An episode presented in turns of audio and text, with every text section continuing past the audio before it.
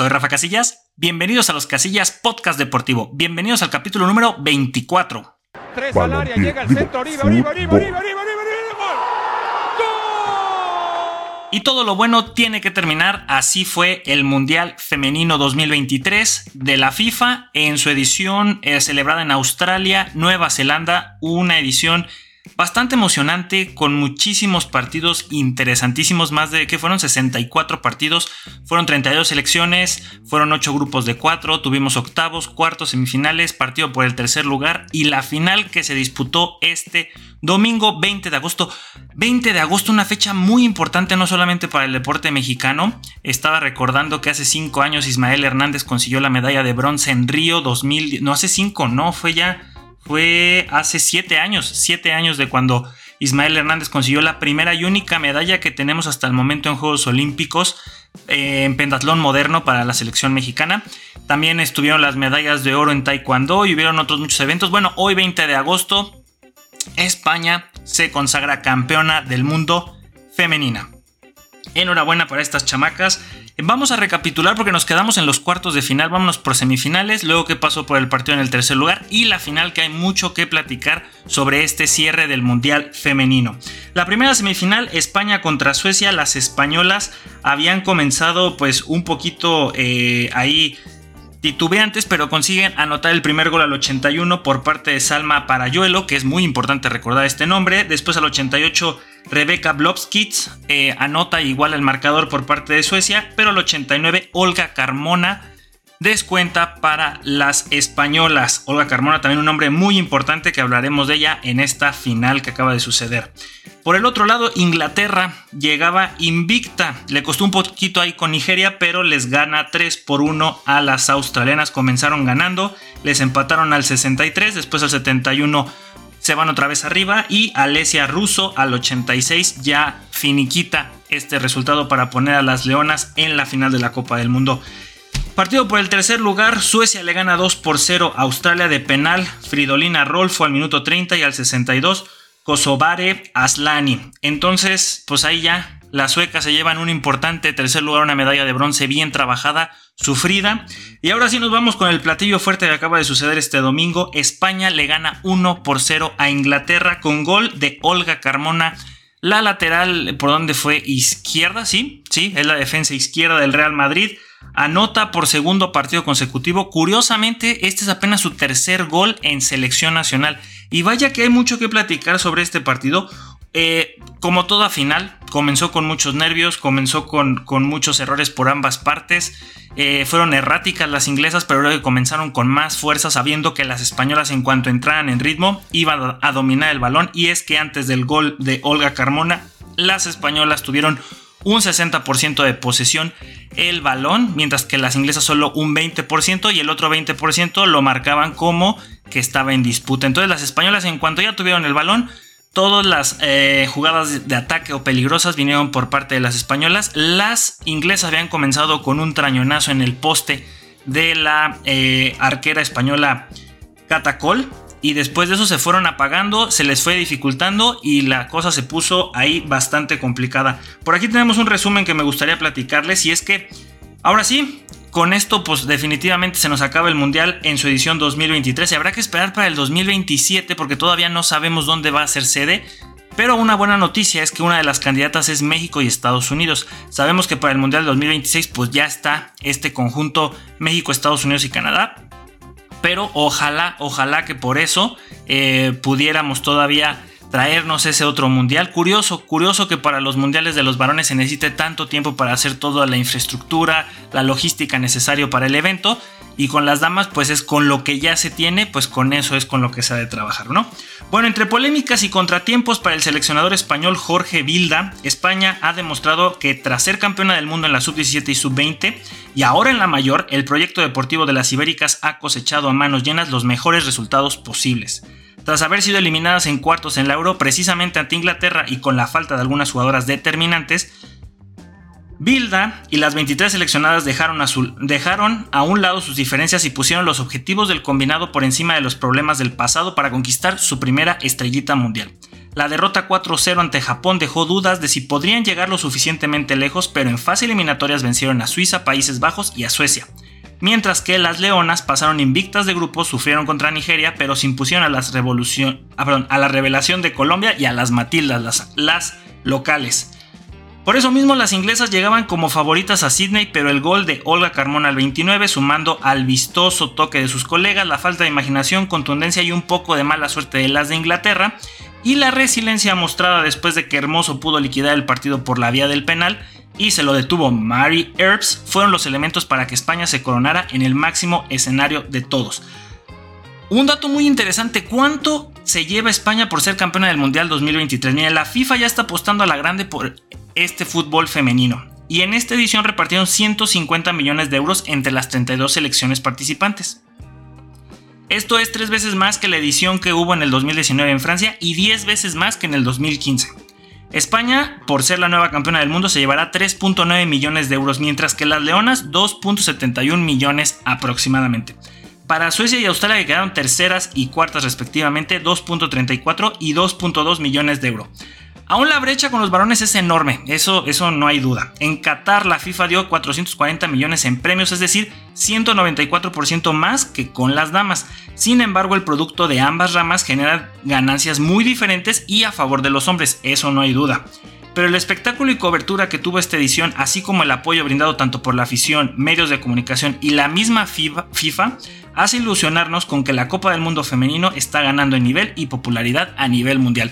Déjenme saber por favor en sus comentarios, en todas nuestras redes sociales, ustedes supieron, aunque sea que existió esta Copa del Mundo, estuvieron enterados de que España fue campeona, sabían que México no pudo, no, no, no es que haya podido, sino que no clasificó, o por eso pues no fue redundante o importante para ustedes. Sin embargo, pues la cobertura que tuvo TUDN con todos los partidos gratis por VIX, y esta no es una publicidad pagada, sino que ahí estaban todos los partidos, lastimosamente pues era en un horario un poco... Eh, poco accesible para aquí Latinoamérica, para el continente americano en general, nos tocaban muchos partidos en la madrugada, pero hubo algunos que por los diferentes usos horarios, porque fue en Australia y Nueva Zelanda, pues nos tocaron temprano. Hubo partidos que comenzaban a las 6, 7 de la tarde, pero claro, había otros que nos tocaban la 1, 2, 3 de la mañana. Como en el caso de la final, pues nos tocó a las 4 de la mañana. ¿Y quiénes fueron las galardonadas del Mundial 2023? Bueno, el guante de oro fue para Mary Earps de Inglaterra, que reafirma su condición de mejor arquera del mundo del momento. Botín de oro para la japonesa Inata Miyazawa, que aunque fueron eliminadas desde los octavos, logró marcar 5 goles. La mejor jugadora joven fue para Salma Payuelo de España con 19 años de edad. Comenzó irregular en fase de grupos, pero en las eliminatorias fue importantísima en la ofensiva, además de que ya había sido campeona del mundo sub-17, sub-20 y ahora campeona con las mayores. Y el balón de oro, que aquí ya lo habíamos dicho desde que comenzó este mundial, fue para Aitana Bonbatí principal generadora de oportunidades desde la media cancha, desequilibrante y muy seguramente heredera al balón de oro y al premio de Best de Alexia Putellas. Y realmente sí, Aitana está que se sale. Y antes de la final, Pep Guardiola lo dijo que para él, pues estaba enamorado del juego que estaba desempeñando esta chamaca del Barcelona, esta catalana, y que era el Iniesta en su versión femenina. Y vaya que lo demostró. Se apagó un, un poquito en algunos partidos en eliminatoria. En fase de grupos creo que fue la jugadora más importante pero en fase eliminatoria un poquito apagada. Eso sí, en la final yo la vi mucho más que en los partidos de semifinal y, bueno, de, de octavos y de cuartos. En semifinal también ya volvió a ser protagonista. Y pues en la final creo que fue determinante al momento de crear y hacer peligro en la media cancha. En cuanto recibía el balón, sabían las inglesas que era muy difícil que se la fueran a quitar. Más bien cubrían los espacios o las posibles jugadoras compañeras de Aitana que podían recibir el balón. Entonces, muchas felicidades. Prácticamente se llevó todo España, se lleva Mundial, Balón de Oro, jugadora más valiosa joven. Solo les faltó, pues sí, el botín de oro que fue para Japón y la mejor portera que Mari Earps, que le detuvo el penal a esta española eh, Jenny Hermoso, que juega en el Pachuca aquí en la Liga MX, por cierto. Y que ahí parecía que las inglesas iban a tener una bocanada de aire fresco para intentar hacer algo y pues no sucedió. Entonces, pues así termina este mundial. Un mundial con mucha polémica alrededor de España, al menos como llegaron, como ya veníamos comentando hace ratito. No llegaron todas las jugadoras titulares, las que estaban en su mejor momento, pero el entrenador supo hacer algo muy muy bueno con este equipo. Realmente la base es el Barcelona y el Real Madrid. Fueron nueve jugadoras del Barça, nueve jugadoras del Real Madrid. Eso sí, el equipo que más jugadoras tuvo en la final fue el Barcelona con 11 porque las inglesas tenían a dos, a Walsh y a Browns. Eh, y el otro después seguía el Real Madrid con 9 y con 6 jugadores el Manchester City, todas jugadoras inglesas. Pero pues lo que hizo el entrenador eh, con estas chamacas que sí decidieron al final ir a jugar bajo sus órdenes, porque lo que decían las españolas es que después de la Eurocopa que perdieron contra Inglaterra en octavos de final fue de, oigan, toda la logística con este entrenador y lo que la federación nos está pidiendo pues no nos agrada, queremos que cambien esas cosas, no que cambien al entrenador en sí, sino que cambie todo alrededor de la manera en que están gestionando este proyecto al final la federación accedió en algunas cosas, en otras no tanto, y por eso muchas jugadoras importantes como la arquera titular, una defensa también que era muy importante, y otras tantas no fueron. De hecho, leí los comentarios previo al partido a esta gran final, y los mismos españoles no confiaban en que fueran a ganarle a las inglesas. Yo que no sabía todo este chisme antes del Mundial, personalmente creo que España llegaba como una grandísima favorita y lo dije desde que iba a empezar el Mundial, que España era una de nuestras grandes favoritas, de nuestras gallinas de oro que creíamos que podían levantar este título. Y así fue por el gran despliegue futbolístico que tenía y por la base que tenía del Barcelona, que acababan de ser campeonas de liga de la Copa de la Reina y de la Champions League femenina. Algo que sucedió muy muy similar a cuando España fue campeona del mundo en Sudáfrica 2010 con los varones. La base era el Barcelona apoyado con el Real Madrid, que aquí también sucede. El gol en esta ocasión pues no fue parte de un Iniesta del Barcelona, sino fue de Olga Carmona del Real Madrid, que por cierto hay una noticia algo triste después de que gana eh, eh, esta Copa del Mundo, le avisan que su papi falleció. Entonces creo que ya fue un, un día algo agridulce al haberse coronado en lo más alto, pero haber perdido a su padre pues esas historias algo dramáticas que a veces suceden, no en el deporte, sino en la vida, ¿no? Pero como venía mencionando, este grupo creo que al final hizo a un lado todas sus diferencias, los, las que sí decidieron ir, las que decidieron decir, ¿sabes qué? Vamos a, estar bajo las órdenes de este entrenador, porque es algo bien importante. No es que las jugadoras hayan decidido cómo jugar, cuál iba a ser el 11, cómo iban a ser los cambios, eso le correspondía al entrenador. Y si decidieron ir, eh, que fueron seis semanas al menos ahí en Australia, más otras semanas previas, dos o tres de concentración, casi fueron dos meses juntas bajo las órdenes de su entrenador, de... es que siempre lo pronuncio mal, mal, este... De Vilda, de Jorge Vilda, pues algo tuvo que haber hecho bien este, este coach, ¿no? E, es algo muy importante quién lleva esa gestión del entrenamiento, cómo van a dosificar la carga, cuál va a ser la táctica, el planteamiento dependiendo del rival. Pues eso le tocaba a Jorgito. Las jugadoras tenían que ejecutarlo y claro que son las principales protagonistas, pero no podemos, que era mucho de los comentarios que leía de, los, de la afición española, que todo el mérito era para las jugadoras. Al final fue todo un conjunto. Este es un deporte de equipo y no solamente de las 11 que están jugando y de las que entran de cambio sino también del cuerpo técnico, entrenador, preparadores, asistentes, todos los que están ahí analistas de datos, todos son importantes para poder llegar a un logro como este, a ser las mejores del mundo. Entonces, para todos los que no querían a Jorgito, para todos los que no creían en este proyecto y sobre todo hablando de las españolas, pues miren nada más la lección que dieron, que no fue un trabajo así simplemente hecho al vapor, fue un trabajo muy largo desde la Eurocopa, esta selección ya tenía a muchas de estas niñas, muchas de estas que fueran parte de, de la base y que bueno, al final consiguen el tan ansiado campeonato del mundo contra las que los eliminaron en octavos de final, las Leonas que habían sido campeonas europeas de la Eurocopa del año pasado y que claro llegaban como grandes favoritas.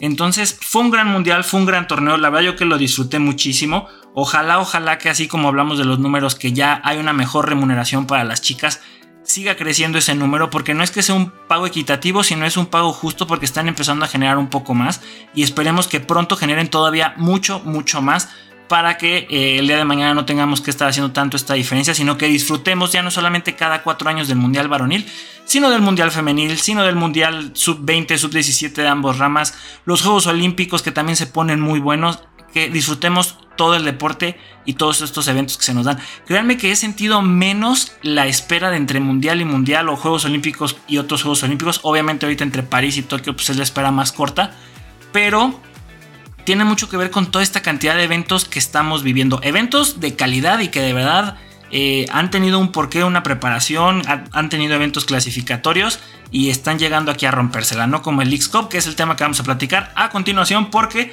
también ya se terminó ese torneo.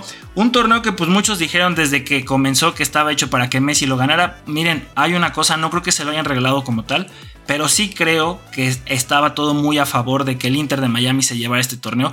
Hay que tener contento a Messi porque es un producto no solo del Inter de Miami, sino de la MLS. Y eso tiene que quedar bien claro. La MLS está muy muy feliz con el producto Messi porque les va a llenar todos los estadios a los que vayan. Obviamente el Inter de Miami será quien tenga más beneficios, pero eh, cuando vaya a dar toda su gira por los otros estadios de Estados Unidos, pues se llevarán muchas ganancias. Ahora, también van a jugar la Conca Champions, entonces imagínense cuando Messi tenga que venir a jugar a México o a Centroamérica, obviamente tendrá que haber un despliegue de seguridad tremendo, pero pues también tendremos la oportunidad de disfrutar a Messi. Imagínense que pudiera llegar ahí con los Gallos Blancos o al Estadio Azteca, obviamente que será algo muy bonito en el legendario mítico ahí de, del Azteca, que vaya a Monterrey, que vaya, pues los, los que vayan a llegar a jugar y que alcancen a enfrentarse a Rey y Messi. Bueno, ¿cómo quedó esto? Pues las semifinales, Filadelfia y el Inter de Miami, pues fueron totalmente para el Inter de Miami, le ganaron 4 por 1 al Phil. Y el Monterrey cayó 2 por 0 contra el Nashville. Oigan, el Nashville poderosísimo, eliminó al Monterrey 2 por 0. En cuartos de final pues fue contra el Minnesota. Eliminó en penales al América. 2 eh, por 2 y después en penales 6 por 4. Hubo 16 avos. Y bueno, de todos estos aquí, eliminatorio de 32, pues ahí eh, Nashville se enfrentó a Cincinnati. Pero bueno, eliminó al América, eliminó al Monterrey y en la final se le puso al tú por tú al Inter. Quedaron 1 por 1 y en penales cayeron 9 por 10. Tampoco estuvo así como que súper regaladísima, como también muchos dicen de la final de la Copa del Mundo contra Francia. Pues yo creo que a Mbappé no le dijeron que tenían que regalarle la Copa a Messi porque pues también les descontó varias veces y se tuvieron que ir hasta penales. En fin, termina este experimento medio raro que obviamente hicimos una encuesta en Instagram. ¿Qué pensaban si era un torneo que valía la pena o que era una pérdida de tiempo o meramente era por el tema económico. Muchos hablaron del tema económico.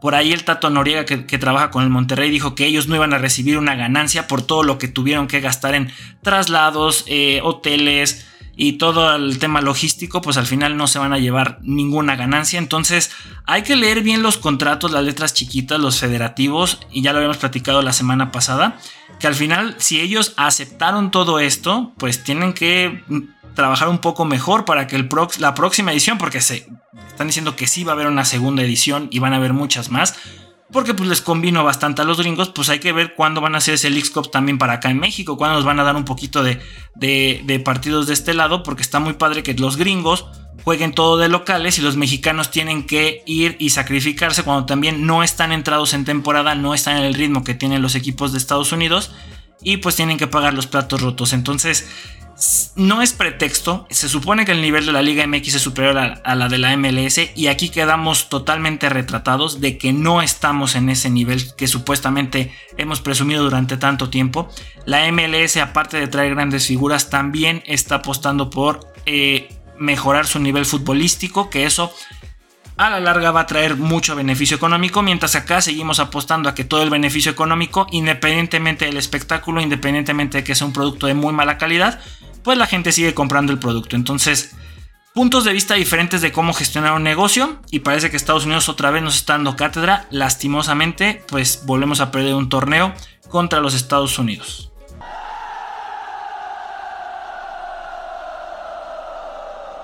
Deportes Olímpicos.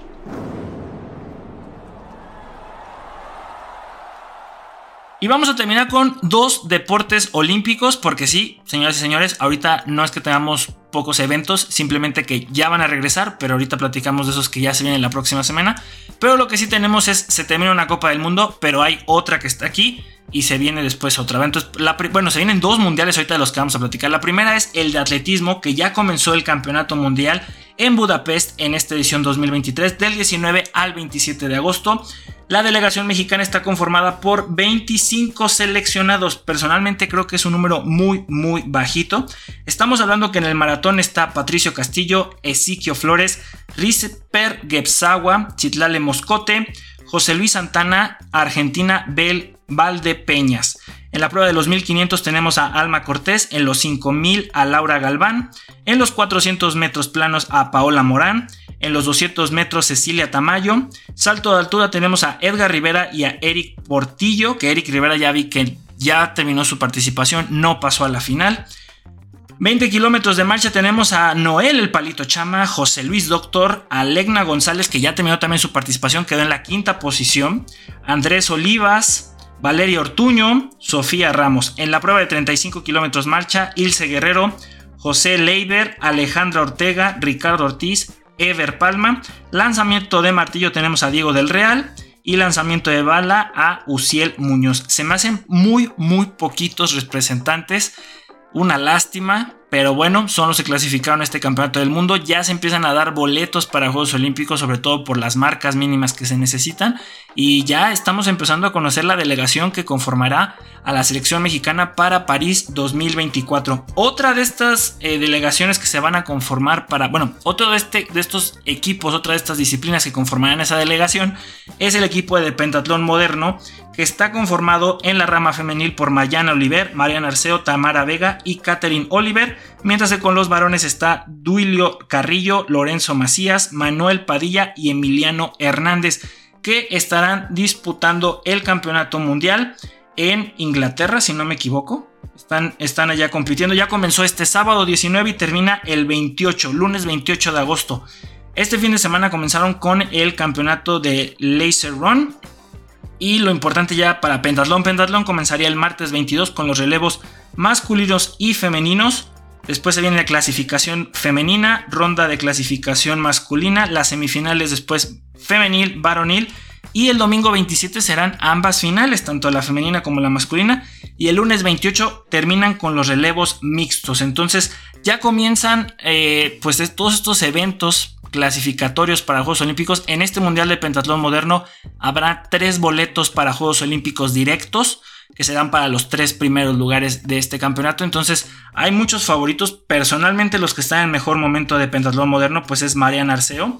Y de los varones Emiliano Hernández que me parece que ahorita está clasificado cuarto del mundo. Entonces hay posibilidades de que otra vez México tenga a sus dos atletas para cada rama en la siguiente edición del 2024 como ya sucedió en Tokio 2020 y ojalá que podamos tener estos lugares lo antes posible para que no lleguen quemadísimos a las últimas competencias arañando esos últimos boletos para la justa olímpica sino que tengan tiempo, estén psicológicamente más relajados y que físicamente lleguen con las pilas al máximo porque luego es tanta la presión de intentar llegar a, de conseguir ese boleto que te toca ganarlo en la última competencia pero los Juegos Olímpicos ya son en 2-3 semanas, entonces no tienes la preparación suficiente, no tienes el tiempo suficiente para que tu preparación te dé para que, pueda descender la carga. Entonces, pues ahí están, ahí está de lo que queríamos hablar el día de hoy. Oigan, se me había olvidado una cosa del fútbol, Lionel Messi con este título supera a Dani Alves como el jugador con más títulos de fútbol de la historia, con 44, mientras que con Dani Alves se quedó en 43. Su último título fue la medalla de oro conseguido en el los Juegos Olímpicos de Tokio. Y pues bueno, Messi este año pues ya lleva, bueno, el año pasado con Qatar, la Copa del Mundo y ahorita la famosísima Leagues Cup, más aparte de la Liga One y todo eso.